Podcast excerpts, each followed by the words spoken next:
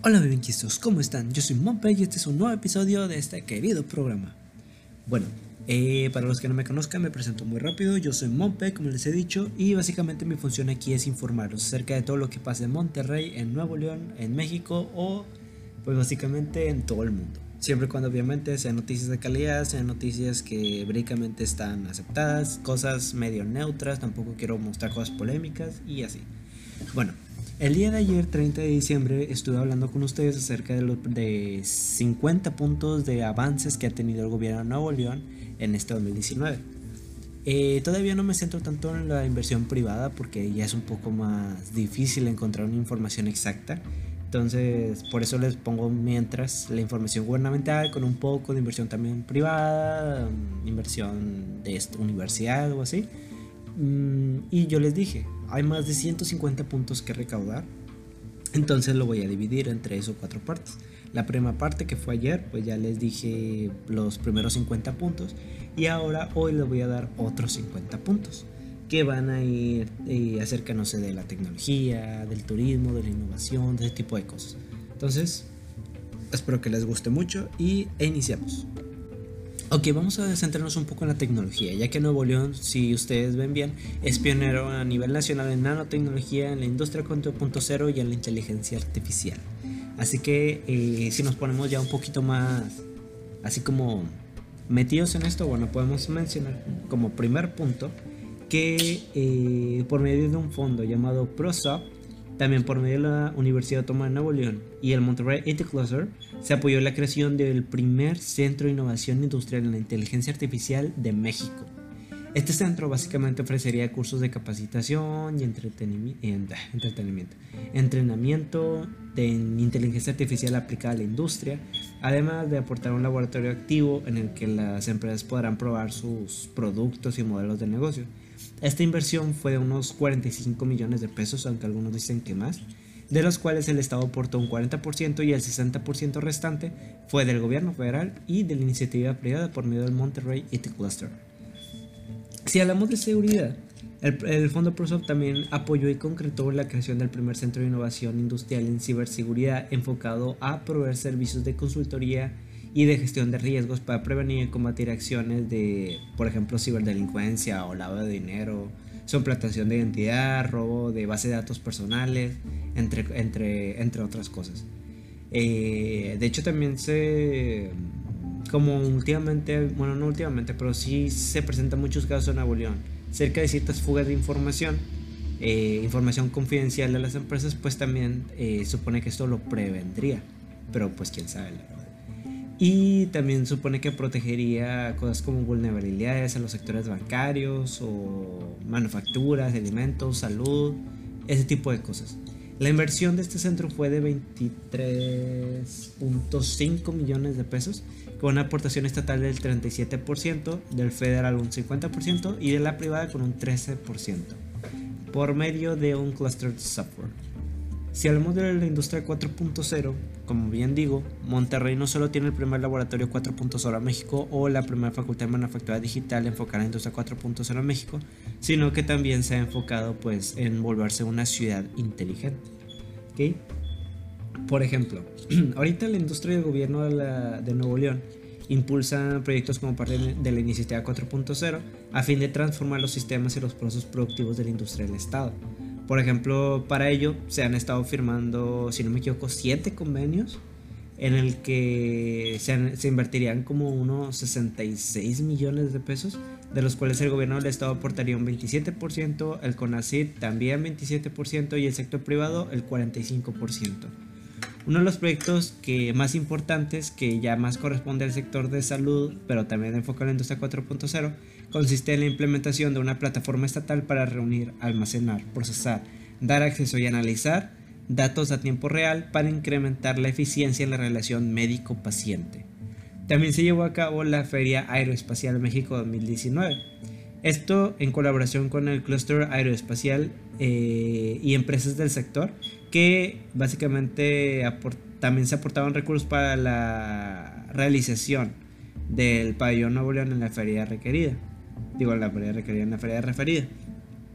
básicamente esto tuvo como objetivo promover el intercambio comercial en el sector eh, aeronáutico civil, militar, de seguridad y defensa y básicamente de esta forma impulsar el crecimiento de la industria aeroespacial en Nuevo León y obviamente también en el resto del país. También hay que tener muy en cuenta que 10 clusters del estado han sido certificados por el European eh, for Cluster Analysis en, pues básicamente Ay, se me fue la onda. Pues básicamente en esto, ¿ok? Eh, esta agrupación básicamente... ¿Cómo decirlo? Si estos clusters básicamente son como una agrupación que han participado en varios eventos científico-tecnológicos como la International Supercomputing Conference en México y asimismo en el SOP 2019, que es una cumbre de tecnología, emprendimiento, innovación también eh, eventos que reunieron empresas de tecnología de la información, investigaciones, académicos, emprendedores, inversionistas, etc. Entonces, ahí la verdad estuvo muy bien lo que ha hecho el Estado en ese, en ese caso. También, de hecho, han implementado cosas como el premio Tecno Nuevo León 4.0, que básicamente lo da el gobierno estatal reconociendo el liderazgo, el trabajo y la capacidad de transformación en las empresas que invierten en innovación en el ámbito de la digitalización industrial con enfoque en el desarrollo y en la aplicación de soluciones tecnológicas de la industria 4.0. Este año, junto con el Consejo Nuevo León 4.0, se, reconocieron seis empresas, como les digo, entre más de 80 participantes. Entonces, la verdad, eh, es un buen número, al menos para mí. También, para los que no sepan, el Parque Fundidora también va a tener unos cuantos cambios tecnológicos. Ah, ya se iniciaron las convocatorias, pero en 2020 ya va a ser el resultado final, en el que se han invitado empresas de todo el estado, todo el país y me imagino que a todo el mundo para, eh, digamos, invertir en ese parque o dar sus productos a este parque para que Fundidoras sea un parque inteligente. ¿A qué me refiero con parque inteligente? El parque no solo va a estar conectado, eh, pues, bueno, mejor dicho, que todo esté conectado a través de Internet o que nosotros tengamos Internet, sino que también los accesos por estacionamiento van a estar eh, administrados por máquinas, pero no máquinas como las que te dan un, papelito y ya el otro hace una, una máquina, pagas y ese papelito ya lo metes en otra máquina y ya sale. No, son, son máquinas especializadas que tendrían lector de placas. Entonces tú, apenas entras, el, esa máquina ya te está detectando el auto, ya sabe más o menos quién eres y todo eso, para que tú puedas pagar de que por tu celular o lo que tú quieras digitalmente el, el pasaje al estacionamiento sin tener que andando, andando a hacer filas o tardándote ese tipo de cosas. Por ejemplo, va a haber vigilancias, vigilancias a través de drones por todo el parque. También se supone que va a haber robots e inteligencia artificial Va a haber realidad aumentada y realidad virtual en el parque para que los niños y adultos aprendan. También para que jueguen, para que hagan deporte, así. También, si no me equivoco, en las, todas las entradas peatonales del parque van a tener unas tipo cámaras especiales que apenas tú entres al parque ya te van a, a, mandar un reconocimiento facial. Es decir, tú apenas entras al parque ya vas a ver que tú entraste, ya vas a ver quién eres, ya vas a ver lo que, o bueno, digamos, entre comillas, tu historial y mientras estés en el parque vas a estar siendo vigilado. Si tú llegas a hacer algo malo, el parque automáticamente va a saber que fuiste tú por medio de las facciones que tú muestras a las cámaras. Entonces, eh, es mucha tecnología lo que estamos viendo. De hecho, hay muchas más cosas en el parque que también van a hacer. Entonces, pero de ahí ya realmente todavía no han explicado bien. Habría que esperar hasta creo que enero, que creo que es cuando sean las eh, las, las encuestas, las... Ah, se la onda. Las convocatorias. Entonces, eh, habría que checar ya más a fondo lo que va a hacer Fundiora. Pero Fundiora también es solo el primer paso. También ah, quieren hacer a Nuevo León una ciudad inteligente. La primera economía inteligente, digitalmente hablando y así, de todo el continente americano. O sea, quieren hacer que Monterrey sea la capital de la economía inteligente en ese aspecto. Y también quieren hacer la ciudad inteligente por medio de tecnología. Tecnología por todos lados en la ciudad. Y como les digo, el Conéctate Nuevo León también va a aportar a ese tipo de cosas. Y, ah, y también las universidades, de hecho, también están aportando. Principalmente la Universidad Autónoma de Nuevo León, la Universidad Montana la Universidad de Monterrey y la, el Instituto Tecnológico de Estudios Superiores de Monterrey. Entonces vamos a ver qué avances hay. Bueno, eh, si nos vamos ya al, al turismo, pues podemos mencionar principalmente, o mejor dicho, como primer punto, la creación del Observatorio Turístico en Nuevo León, que fue creado con el objetivo de caracterizar el perfil de visitante de la entidad en tiempo real. Una de las fuentes de información es la medición y la cuantificación del flujo de visitantes mediante dos antenas de proximidad con sus receptores, receptivos sensores, perdón, eh, estratégicamente en puntos turísticos de, pues de Nuevo León que junto con la aplicación móvil turística Pasaporte Nuevo León Extraordinario, que de hecho le, eso les hablé el día de ayer, eh, coadyuvan a la investigación turística de la entidad. En los ámbitos del diseño de políticas públicas y de las estrategias empresariales, ello permitirá, digamos, incrementar la competitividad del sector con más y mejores servicios. Y obviamente esto ha representado el, en sí el turismo en que para los que no sepan es una industria eh, naciente pero creciente a pasos agigantados, eh, ha creado grandes derramas económicas. Por ejemplo, si no me equivoco, la derrama económica de este año fueron como 13.870 y algo de millones de pesos. Eh, considerando al, turista hospedado en el destino, lo que suma al efecto multiplicador de la actividad turística de los visitantes locales y regionales que no se hospedan en la entidad. También hay que recalcar que se llevó a cabo un Noche de Leyendas, que básicamente era una, un espectáculo musicales y cosas así, alusivo a la tradición del Día de Muertos y pues mostrando la gastronomía del, del estado de Nuevo León y todo. Obviamente, como les digo, con productos de hecho Nuevo León. Eh, ¿Esto en qué benefició? Bueno, básicamente es un evento grande. Si no me equivoco, se celebró por tercera vez y eh, rompió récord de asistencia este año. Hubo más de 10.000 personas reunidas en la Macroplaza celebrando este festejo. Entonces, eh, también está muy padre este tipo de cosas. Es como que más convivencia entre regiomontanos. Y eh, no, solo, no solo eso, sino que también los parques estatales recibieron más de 961 mil visitantes en todo el estado. Eh, esto benefició a otras 1.900 personas para poder ser capacitadas en materia de turismo y así crear obviamente más empleo, fomentar más la economía del estado y capacitar más a nuestra, pues en sí a las personas para saber más o menos cómo, cómo digamos ayudar a los viajeros a transportarse o a tener la mejor experiencia en esta ciudad.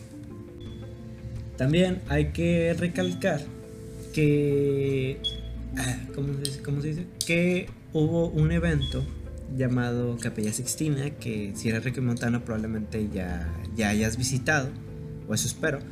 Y si no eres de aquí, me imagino que al menos saben eh, acerca de la Capilla Sixtina que está actualmente en el Vaticano, allá en Italia. Bueno, Aquí en Monterrey se inauguró una réplica que duró unos cuantos meses, eh, una réplica con 97% de exactitud.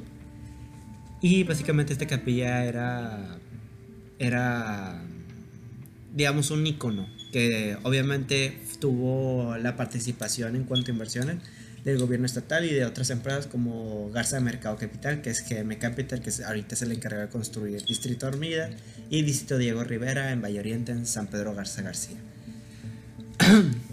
Esta es la primera vez en la historia que se ha permitido hacer una réplica de la Capilla Sixtina, que forma parte del extraordinario, digamos, extraordinariamente importante del conjunto de los museos del Estado del Vaticano en Roma y Monterrey básicamente se, se, convirtió en la décima ciudad de México en contar con esta réplica.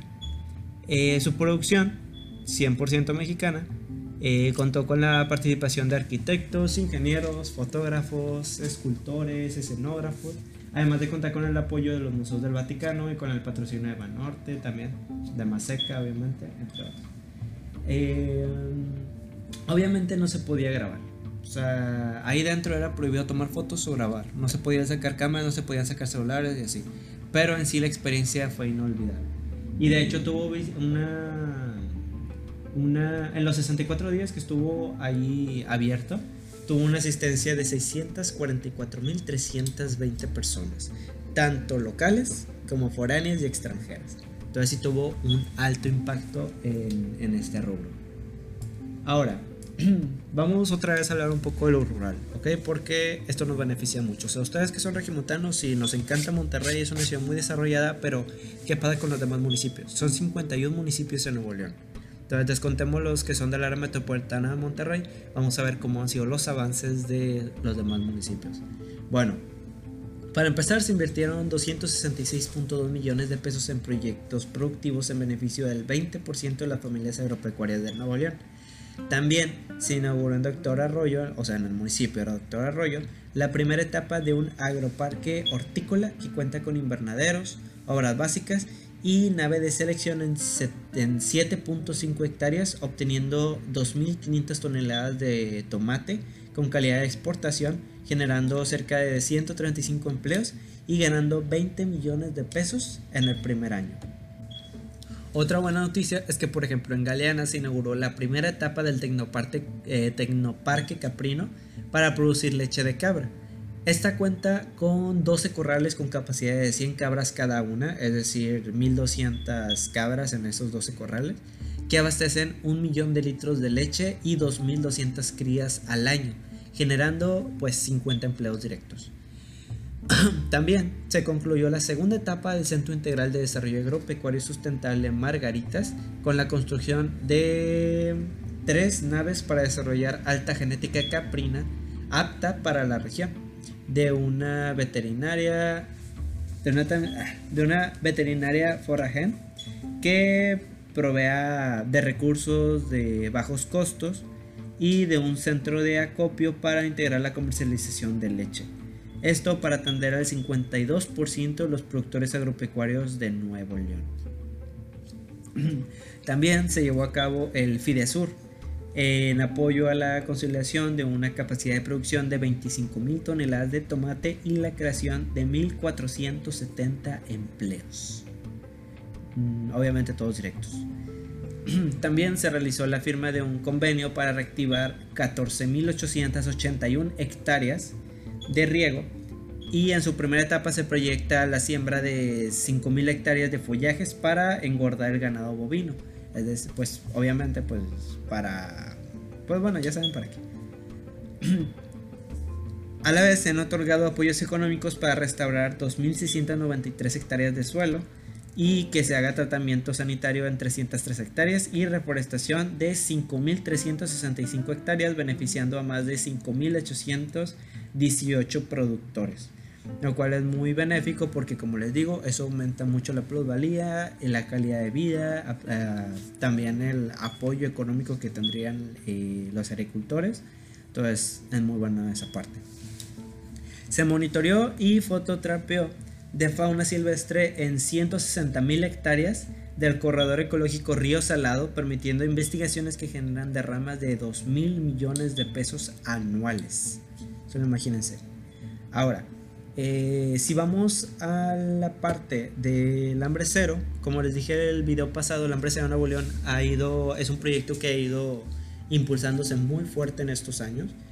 Y eh, también Nuevo León, como es el estado con menor pobreza alimenticia, por ese, por esa extrema del país, esto pues ayuda muchísimo y supone que Hambre Cero Nuevo León quiere como que erradicar ese tipo de cosas. Bueno, si hablamos de este programa, y gracias a Hambre Cero Nuevo León se recuperaron 59 toneladas de alimentos en beneficio de 1.641 familias gracias a la donación de productores de alimentos y obviamente también de empresas o de nosotros mismos los ciudadanos. Eh, ¿Qué más? También eh, fueron modernizadas y o tecnificadas cerca de 2.480 hectáreas de riego y se adquirieron 1055 sementales bovinos, caprinos y ovinos. Se concluyó la construcción de un... ¿Cómo decirlo? Bueno, de un rastro, de un rastro tipo inspección federal, que es el TIP, en General Suazua, eh, trasladando el sacrificio anual de 150 mil canales de un rastro deteriorado en el centro de Monterrey a este nuevo rastro con excelentes condiciones de inocuidad que utiliza energías limpias en el tratamiento y calentamiento del agua y ha generado 33 empleos permanentes. Solo imagínense. Eh, ¿Qué más? También se beneficiaron 381 productores con la adquisición de 1.741 hembras bovinas y los apoyos directos para la recría de 11.037 hembras de las tres especies. Y se rehabilitaron 10.494 hectáreas en unidades eh, eh, pecuarias para eh, una mejor captación del agua e incrementar la cobertura vegetal para la alimentación del ganado beneficiando a unos 362 productores. También se han recondicionado, reacondicionado cuatro centros de acopio de leche caprina y se integró la comercialización de hasta 12.000 litros de leche de cabra con 50% de lo que vendían. Eso obviamente ayuda eh, beneficiando en sí económicamente a, pues a los agricultores y así. También se protegieron 92.000 300 hectáreas de cultivos cíclicos y frutales pertenecientes a 11.000 productores, mediante la contratación de un, de un seguro contra fenómenos climatológicos. Lo cual está bien porque cuando hay una fuerte lluvia un huracán, obviamente hay muchísima pérdida económica por los eh, cultivos y así afectando obviamente principalmente a los productores de este tipo de cosas. Y obviamente eh, no podían faltar los tractores en apoyo al campo. Aquí simplemente se adquirieron 211 tractores, que la verdad yo no veo mal el número, si hablamos del territorio estatal. O bueno, un poco sí, pero pues está bien, ¿no? 211 tractores al menos por este año está muy bien. Y pues ahora les voy a, les voy a decir algo bien padre se concedieron 2.389 apoyos para infraestructura, equipamiento y paquetes tecnológicos agropecuarios y se brindaron estímulos a la productividad de 45.041 hectáreas agrícolas. También se construyó un bordo derivador sobre el río San Juan, asegurando eh, en tiempo y forma de riego en parcelas de cadereita, beneficiando unos 1.200 de cítricos pertenecientes a 350 habitantes. Aquí, digo así, se asegura el rendimiento de hasta 12 toneladas de cítricos por hectárea, incrementando un 40% la, la productividad total. Ahora, a través de la Central de Geointeligencia Agroalimentaria, que sí, sí existe eso en Nuevo León, eh, se han realizado varios monitoreos remotos integrales del territorio rural Gracias al uso de satélites, drones, sistemas informáticos, aplicaciones móviles, que es más o menos como se lo comenté el día de ayer, solo que se los digo también más completo. Y también se ha hecho la renta de, de máquina pesada. ¿A qué me refiero con esto? Bueno, básicamente se construyó el módulo a, a 40 maquinaria pesada en la aplicación digital Agroenlace, que de hecho tienen que visitarlo si o sea, sí está muy bueno esa, esa aplicación. Con la cual se facilita al productor que solicite al gobierno del estado vía promotora de desarrollo rural horas máquina a precios preferenciales para reparar, construir eh, o rehabilitar presas y praderas, así como dar seguimiento a su petición. Al respecto, también destaca el hecho de que Nuevo León es pionero a nivel nacional en el uso de tecnologías de la información para los servicios agropecuarios. Entonces, eh, otro punto a nuestro favor. Así que chequenlo. Y de hecho, eh, por este tipo de cosas, Nuevo León obtuvo reconocimiento del Departamento de Agricultura de los Estados Unidos de América por el control de tuberculosis bovina. Porque este tipo de cosas también se detectan eh, digitalmente aquí en Nuevo León. ahora, ahora, la Secretaría de Desarrollo Agropecuario instaló la Central de Geointeligencia Agroalimentaria para monitorear las actividades llevadas a cabo en el campo. Esto se lo repito principalmente porque pues ahorita se me olvidó decirles quién era el que lo estaba ah, impulsando realmente. O sea, la Central de Geointeligencia Agroalimentaria es por la CEDRAGO. Eh, ahora, como les dije ahorita, hay una app llamada Agroenlace donde los actores de campo pueden pues, saber a tiempo real de la aparición de plagas, siniestros por clima, pedir ciertas cosas al gobierno, ese tipo de cosas. Yo les recomiendo instalar esta aplicación porque también hay venta, venta de productos. Entonces ustedes también pueden beneficiar a los agricultores y a los productores del campo comprando también cosas ahí. Y ustedes hasta pueden hacer sus huertos urbanos porque aquí en Nuevo León también tenemos un huerto urbano. Hay uno que está en Valle Poniente, que no recuerdo cómo se llama la, la pues la chava que básicamente está a cargo de ese huerto y la verdad mis respetos para ella porque de un pequeño huerto ahora es un, un gran huerto eh, en donde trabajan, no recuerdo cuántas personas, pero son varias personas las que trabajan ahí. Entonces la verdad sí fueron buenos avances. Ahora, también el CONACIT aprobó la creación del CIDIM, que básicamente sería el Centro de Innovación de Diseño y Manufactura Digital en Naole. Eh, básicamente este centro tendrá 3.000 metros cuadrados en el Parque de Investigación e Innovación Tecnológica e impulsará el emprendimiento y la innovación de la tecnología 4.0 en el estado. También, obviamente, se instalará un centro técnico de investigación y desarrollo de Monterrey de la empresa Bendix, eh, Bendix, Commercial Vehicle System.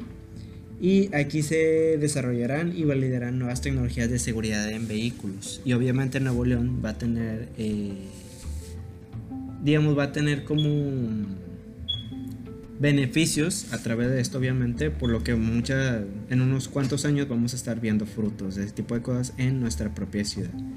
También hay que recalcar que el PIT alberga 38 centros de investigación públicos y privados con una inversión total de más de 750 millones de pesos, repartidos en 140 hectáreas y como les dije ayer, quieren ampliar otras 60 hectáreas para llegar a 200 hectáreas en total.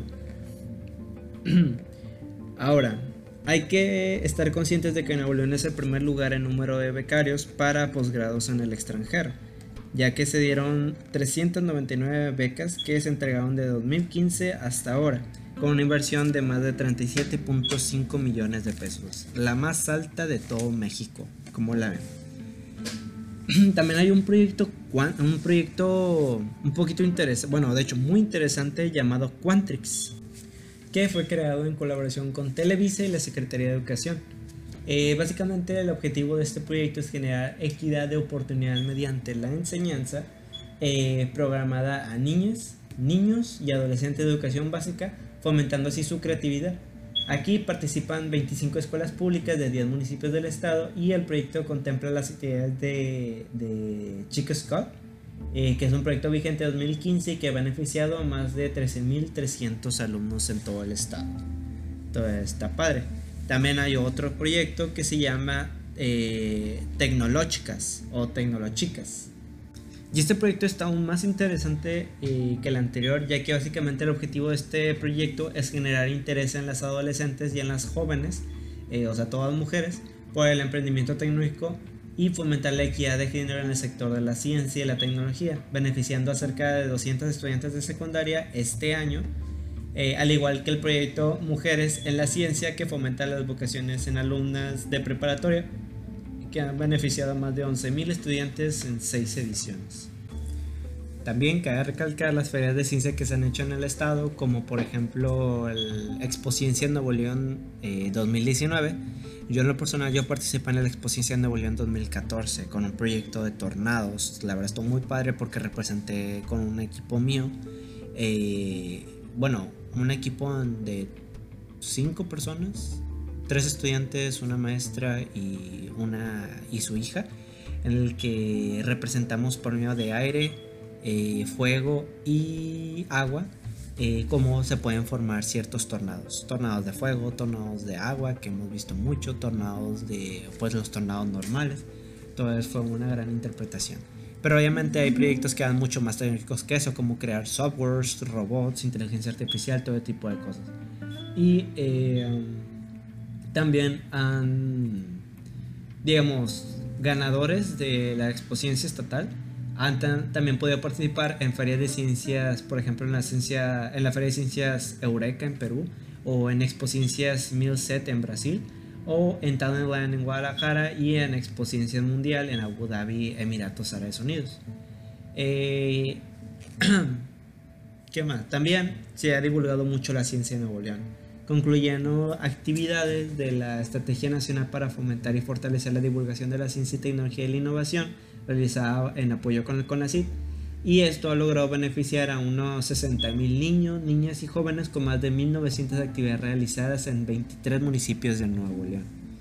Eh, también se han hecho veranos de investigación en el Parque de Investigación e Innovación Tecnológica, eh, haciendo que 22 estudiantes universitarios colaboren con investigadores de los centros del parque durante un mes, realizando actividades que les permitan adquirir experiencia profesional de investigación tecnológica, o nanotecnológica, o biotecnológica, o como ustedes quieran poner.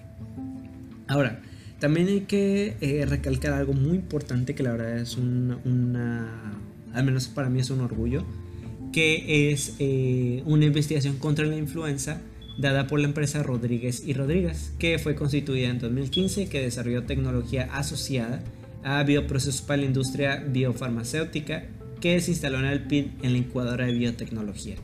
La empresa actualmente realiza un nuevo bioproceso basado en ingeniería genética de levaduras para la producción de un antígeno viral que digamos que funcionaría como ingrediente activo de una vacuna contra la influenza. Debido al grado de innovación del referido bioproceso, a la empresa se le han otorgado un patente y cinco licenciamientos de patentes y en forma adicional. También hay tres solicitudes de patentes por otorgarse y cada uno de los proyectos que desarrolla esta empresa representan una utilidad estimada de unos 3.5 millones de dólares, es decir, unos 70 millones de pesos. Ahora, también hay que hablar acerca de las micro, pequeñas y medianas empresas y el apoyo que han tenido en este 2019. Por ejemplo, se eh, en este periodo de 2019 se canalizaron cerca de 255 millones de pesos en 131 créditos a empresas pymes, las cuales fueron apoyadas por medio de programas como, por ejemplo, el programa Impulso Nuevo León, con garantías por parte del gobierno estatal y otorgados por la banca comercial con condiciones preferentes. Eh, también se han logrado canalizar 1.163 millones de pesos desde 2015 a 2019 en créditos productivos para eh, seguir beneficiando más empresas. También hay un fondo que básicamente el fondo Sofomes, que sería como de 2 millones de pesos, que permitiría una derrama de crédito adicional a microempresas y emprendedores que en otras condiciones no hubieran tenido fácil acceso a créditos por medio de instituciones bancarias entonces, gracias a este fondo se multiplicaría hasta por 20 millones de pesos el monto disponible para créditos a las empresas de menor tamaño. También, obviamente, se ha creado un centro de atención a pymes eh, que, pudo haber, eh, que pudo atender a 6.051 micro y pequeñas empresas y a emprendedores mediante ciertas asesorías para la formalización de sus negocios. También ciertas eh, orientaciones y así representando así un crecimiento del 45% con respecto a 2018. Y también se han formalizado otros, otros micro, pequeñas y medianas empresas en el estado, unas ah, logrando así el apoyo, mejor dicho, de 1.140 empresas y se han vinculado también otras empresas. ¿A qué me refiero con esto? Bueno, se comenzó a fomentar la vinculación entre emprendedores y, y otras empresas locales mediante eventos de, denominados networking eh, para así generar, digamos, socios, conexiones entre empresas, ese tipo de cosas. También obviamente se han hecho varias eh, ferias, mercados, exposiciones, eh, cosas como por ejemplo el Hecho Nuevo León, que ha ayudado a más de 339 empresas y beneficiado también a emprendedores individuales. Entonces, básicamente, gracias a esto, como les digo, fueron beneficiados más de 6.051 empresas locales en el estado en este 2019 gracias a ese tipo de cosas. También no hay que menospreciar que Nuevo León también fue invitado en el China International Import Expo, que esto fue en, si no me equivoco, no me acuerdo, si no me equivoco, en el noviembre de 2018, o sea, ya sé que eso fue el año pasado pero es que pues fue la primera vez que se llevó a cabo el, ese evento. Entonces, eh, básicamente como muestra de su, apertura a productos extranjeros, eh, China sabemos que ha sido últimamente muy atractivo para el mercado neolonés y obviamente para varios mercados de todo el mundo. Ya más que nada por su economía creciente y por todas sus empresas tecnológicas a bajos costos. Entonces, eh, básicamente para Nuevo León representó algo muy bueno promover la diversificación de sus mercados, ya que el 80% de nuestras exportaciones, por si no lo sabían, tienen como destino los Estados Unidos. Entonces esto ayudaría como que a equilibrar un poco más la balanza en este tipo de cosas y depender un poco menos de los Estados Unidos. Así que se logró la participación de seis empresas neolonesas con productos como café, salsas, herbolaria, aceite de aguacate, oblea de chocolate, aguacate y mezcal. También eh, la empresa Nahana, creo que se dice así, comercializadora de productos saludables, participó en el pabellón mexicano apoyado por el gobierno del estado de Nuevo León. Entonces, ahorita hay muchos prospectos interesados en sus productos como el aceite de aguacate y clientes potenciales que continúan en procesos de negociaciones y en contacto. A la empresa se concretó una venta con uno de los interesados y están revisando opciones de reempaque de algunos productos para asegurar su viabilidad en el, en el mercado chino. Es decir, que ahora varias empresas van a, ¿cómo decirlo? Van a exportar sus productos a China para que también sean vendidos allá, ampliando así el panorama para Nuevo León. Obviamente esto no solo beneficiaría al Estado de Nuevo León económicamente hablando, sino a la, pues en sí a las personas en general. y de hecho para que esto funcione, se han hecho ciertas vinculaciones, o sea, se han realizado cerca de 2.029 citas de negocio para 96 empresas compradores y 520 proveedores locales para eh, crear una mejor estrategia de comunicación entre, entre empresas, entre proveedores y clientes, así.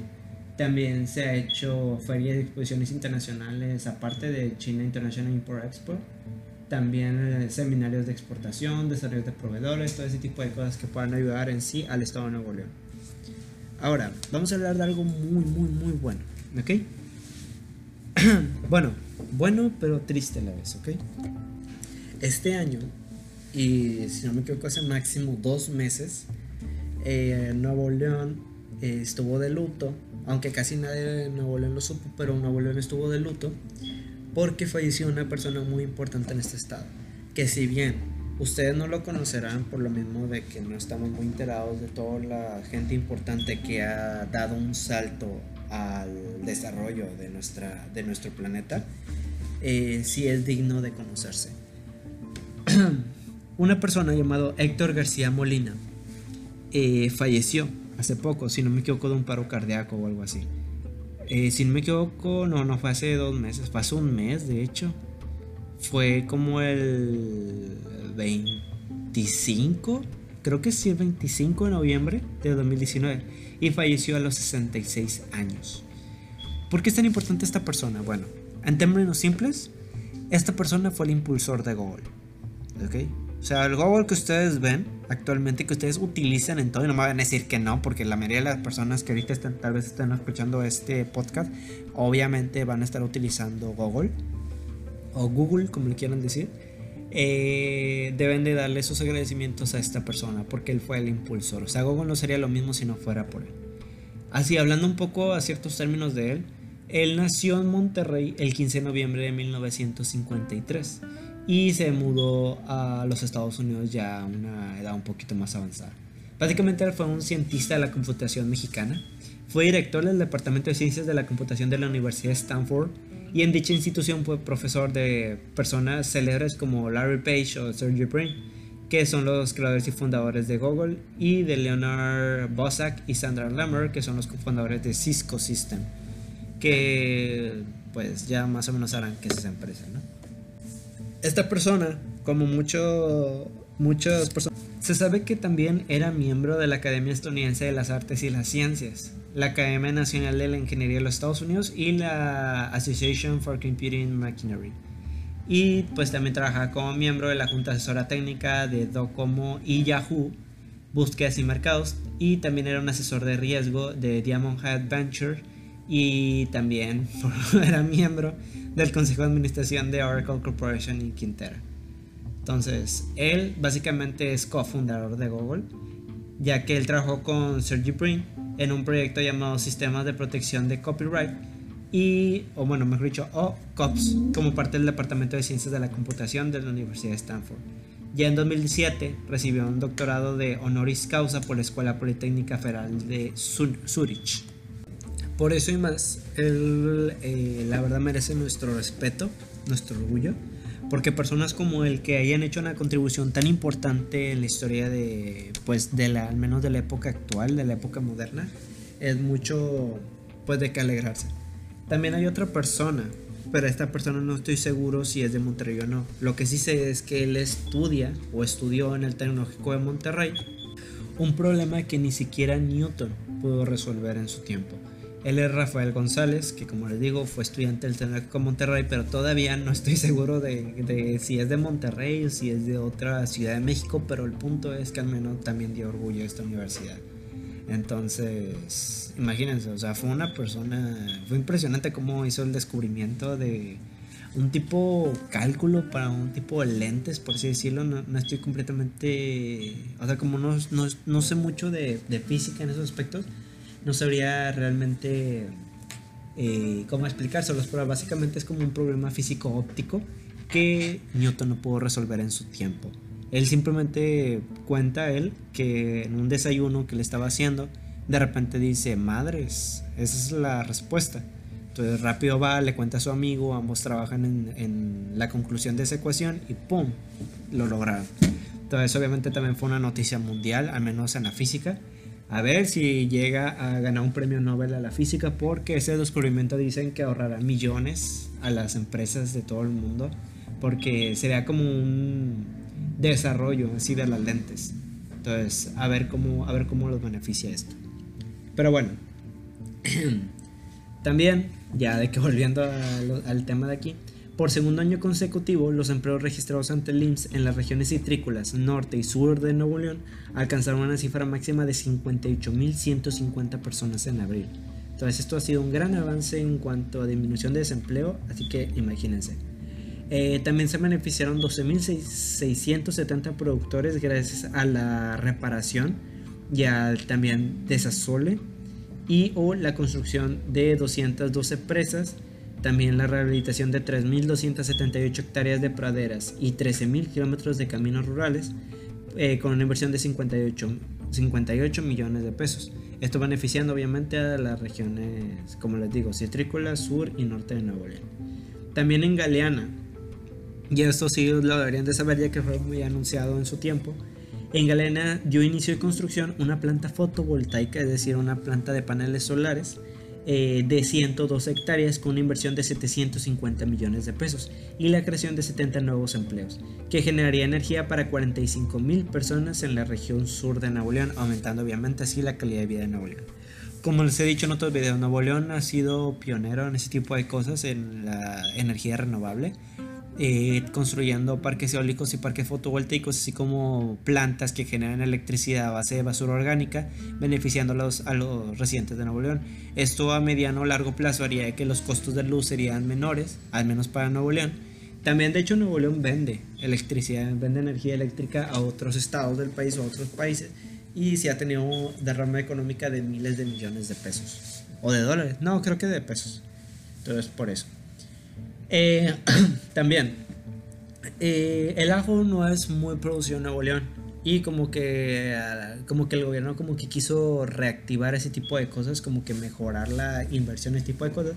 Así que impulsó la, la, producción de ajo en este 2019, por lo que 12 productores recibieron una financiación de 1.5 millones de pesos para la siembra de 20 hectáreas de ajo, generando una producción de 160 toneladas de ajo e ingresos de 3.7 millones de pesos anuales. Entonces, tal vez ustedes para tal vez ustedes no vean mucho wow con 3.7 millones de pesos, pero para iniciar está perfecto. Y para hacer ajo también. Entonces, por eso. Eh, um, también hay que tomar en cuenta que se donaron 5.000 encinos por parte de empresarios citrícolas para ser plantados en Monterrey. Y esto permitiría contar con una nueva área verde con árboles nativos para mitigar la contaminación en la ciudad, porque como saben, la contaminación es muy alta no es tan alta como para andar diciendo, porque si son mitos o personas que hacen rumores o ciertas noticias amarillistas que llegan a decir estupideces en ese aspecto. Eh, en el que, por ejemplo, digan que Monterrey es la ciudad más contaminada de América Latina o que somos la peor ciudad del mundo por eso y así. La cual es un gran error. Para empezar, Monterrey se ha disminuido mucho su contaminación. No como quisiéramos, o sea, todavía está muy contaminada la ciudad, pero sí para, puede decir que al menos ya o sea, sí se está trabajando en eso. Más que nada por, eh, por los esfuerzos del gobierno, por plantar más árboles, por eh, hacer peatonales ciertas calles y dejar de incentivar el uso del automóvil, eh, como en otros países del mundo. y han hecho mejores esfuerzos. Hay países o ciudades, por ejemplo en París, Francia, que he visto que cada año se hacen docenas y docenas de manifestaciones en esa ciudad por la contaminación. Toda la gente está muy enojada en este tipo de cosas, se la pasa haciendo manifestaciones porque París es una ciudad muy contaminada. Lo mismo pasa en Shanghai, en Shenzhen, en Beijing, en... ¿qué más? En Los Ángeles. En Nueva York no pasa mucho, pero como porque está en el mar hay mucho como que viento, entonces pues también por ese tipo de cosas. Y en parte porque también son algunos, hay algunas zonas muy arboladas, incluyendo el Gran Pulmón de Central Park. También está Ciudad de México, está Bogotá, que es la ciudad con peor tráfico del mundo. Está Lima, que si me equivoco la que ahorita tiene el título como la ciudad más contaminada de Latinoamérica. Eh, están ciertas ciudades canadienses. Está Buenos Aires, está Mendoza, está Valparaíso, eh, Santiago de Chile, no sé, Sao Paulo, Brasilia, ah, creo que también Belém ¿Qué más? Eh, obviamente muchísimos países asiáticos, no sé, los Emiratos Árabes Unidos, eh, Arabia Saudita, Oman.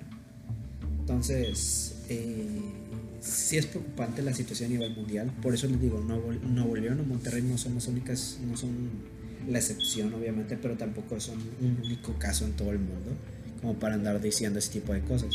Ahora, los neoloneses, los también han estado participando mucho en varias cosas como por ejemplo el limpiezas eh, en ciertas calles, eh, limpieza de Río Santa Catarina, limpieza de parques, reforestaciones y, la verdad son muy buenos. Porque esas personas no andan diciendo de que no, que estaría el gobierno o así. O sea, así como en otros países desarrollados, las personas son las que ayudan a que la ciudad sea así, no todos se lo dejan al gobierno. Entiendo, los impuestos son altos, pero pues también es como que no te quedes flojeando y te andes quejando si no estás haciendo absolutamente nada. Mínimo recicla, ya sea PET o taparroscas. Mínimo, te lo pido, ¿ok? Entonces, eh, hagan. Eh, si ustedes quieren eh, unirse a alguna organización así, si quieren, por ejemplo, Cultura de Legalidad, pueden irse a Hagámoslo Bien. Si quieren ver cómo ha estado el gobierno, sus esfuerzos por mejorar eh, todos los aspectos de la ciudadanía, pueden ir a Cómo Vamos Nuevo León. Si quieren reforestar, pueden ir a Reforestación Extrema o pueden ir a Univerde, al IMEF si ustedes están en universidades, pueden, les recomiendo el, eh, IMED principalmente porque tiene una secretaría que es la de responsabilidad social, donde se organizan caminatas en, en, montañas o limpiezas de ríos o parques o calles, el reciclaje así muy fuerte de papel, de cartón, de botellas PET, de ese tipo de cosas que se hacen. Eh, ¿Qué más? Eh, también recolección de taparroscas, ese tipo de cosas. O también acérquense a sus respectivas universidades a ver qué otras eh, instituciones hay. También están, ¿qué otras organizaciones? Ah, ah, ah, bueno, me imagino que ustedes ya han de estar viendo varias organizaciones. O también chequen la Secretaría de Desarrollo Sustentable a ver qué eventos trae. O ustedes mismos con sus amigos vayan a algún parque y limpien, o sea, no les va a hacer daño eso o planteen un arbolito. Si no tienen en su casa un árbol, una jardinera, para empezar deberían de tener, aunque sea un jardín vertical. Y eh, no sé, rieguen plantas, algo, no sé, va a beneficiar mucho al Estado eso. Entonces, es un esfuerzo que se debe estar llevando poco a poco, pero la cosa es lograrlo. Entonces, pues por ahora creo que sería todo. Ya les he dicho otros 50 puntos, entonces ya llegamos a 100 puntos. 100 puntos. Entonces, pues ya el día de mañana o en, esto, los primeros días de enero ya les estaré también comentando cómo va a estar, eh, como otros avances que ha tenido León. Entonces, eh, esperen el siguiente capítulo, por favor. Muchas gracias por haber apoyado este podcast. La verdad, hasta ahorita, de los pocos capítulos que he subido, ya he tenido una participación de cientos de personas. O sea, cientos de personas han, han oído mis podcasts, han participado y así. La verdad estoy muy alegre con eso porque eso me motiva más a seguir haciendo más podcasts de mejor calidad, sacando mejores temas, cosas de interés. Y en el futuro yo espero también hacer ciertas entrevistas a otras personas, eh, personas, no sé, de cierta importancia para ustedes. Entonces, eh, muchas gracias a todos, nuevamente les digo.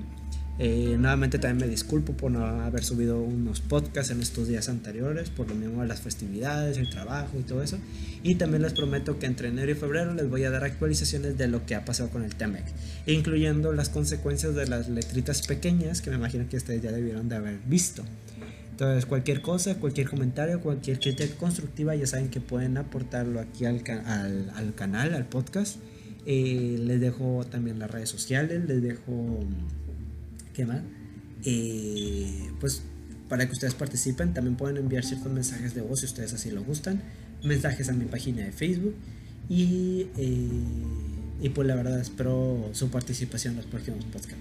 Entonces, muchísimas gracias a todos, les deseo un feliz año nuevo, un próspero año nuevo, con familiares, con amigos, espero que la verdad... Eh, sigamos siendo felices ahorita. Si no lo son felices, busquen la felicidad de alguna manera. Si no, si no saben cómo, aquí yo estoy también para escucharlo. Muchas gracias a todos. Entonces, adiós.